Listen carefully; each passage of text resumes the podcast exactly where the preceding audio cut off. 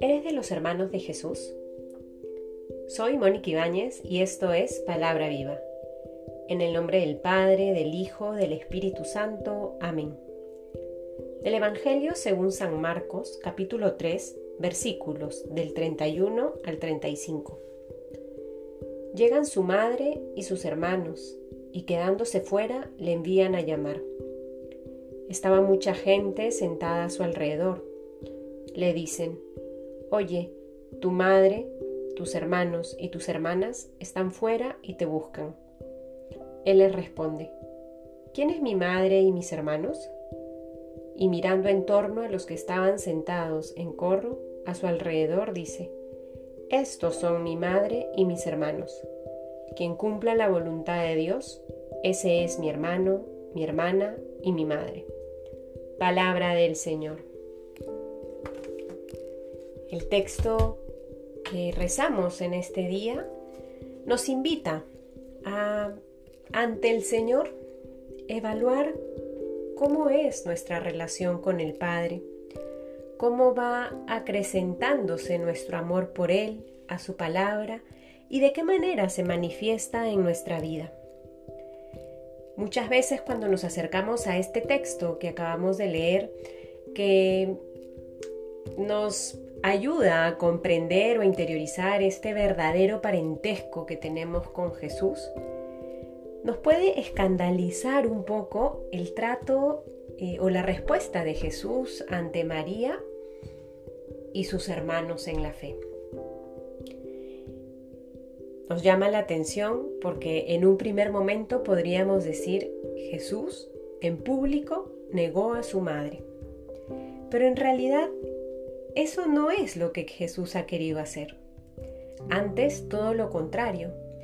Nos ha invitado a poner nuestra mirada en María y descubrir en ella cómo escuchando la palabra, rezándola, se dispone cada vez más a cumplir la voluntad de Dios. Creo que el testimonio de su vida, el testimonio de la vida de María, nos invita a comprender la invitación que hoy nos hace Jesús, de cumplir la voluntad de Dios. Al mirar a María podemos descubrir que en su historia y en nuestra historia ha sido una persona que ha buscado en todo cumplir la voluntad del Padre. Podemos hacer memoria de este pasaje tan hermoso de la Anunciación Encarnación, cuando María, escuchando el anuncio del ángel, dice, hágase en mí según tu palabra. Luego podemos también recordar o verla a María al pie de la cruz. En ese momento está cumpliendo la voluntad del Padre. Y es esa la invitación, como les decía, que nos hace el Señor hoy. ¿Qué tanto estamos dispuestos a cumplir la voluntad de Dios en nuestra vida? qué tanto estamos dispuestos a adherirnos a lo que Dios nos pide siempre, no solo en los momentos fáciles, no solo en los momentos de alegría o donde percibimos con facilidad sus bendiciones, sino también en los momentos de cruz. ¿Qué tanto estamos dispuestos como María a estar parados al pie de la cruz, asumiendo los dolores que tenemos en nuestras familias, las angustias que tenemos a un nivel personal, las preocupaciones. ¿Qué tan dispuestos estamos a acoger la voluntad de Dios en nuestra vida?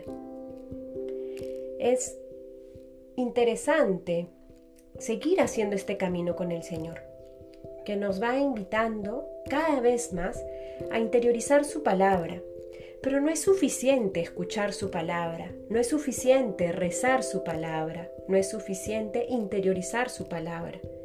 Debemos adherirnos a ella. Debemos pensar en oración qué podemos hacer para cumplir lo que Dios nos pide hoy.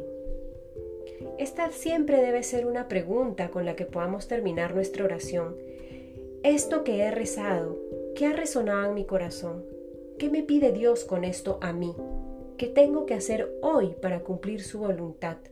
para hacer vida lo que Él me está mostrando en este momento. Que el Señor nos conceda la gracia de acercarnos cada vez más a su corazón, de interiorizar cada vez más su palabra, para de esa manera dejar que con su gracia disponga nuestro corazón para en todo momento cumplir su voluntad y ser de aquellos hermanos, hermanas de Jesús siempre. En el nombre del Padre, del Hijo, del Espíritu Santo. Amén.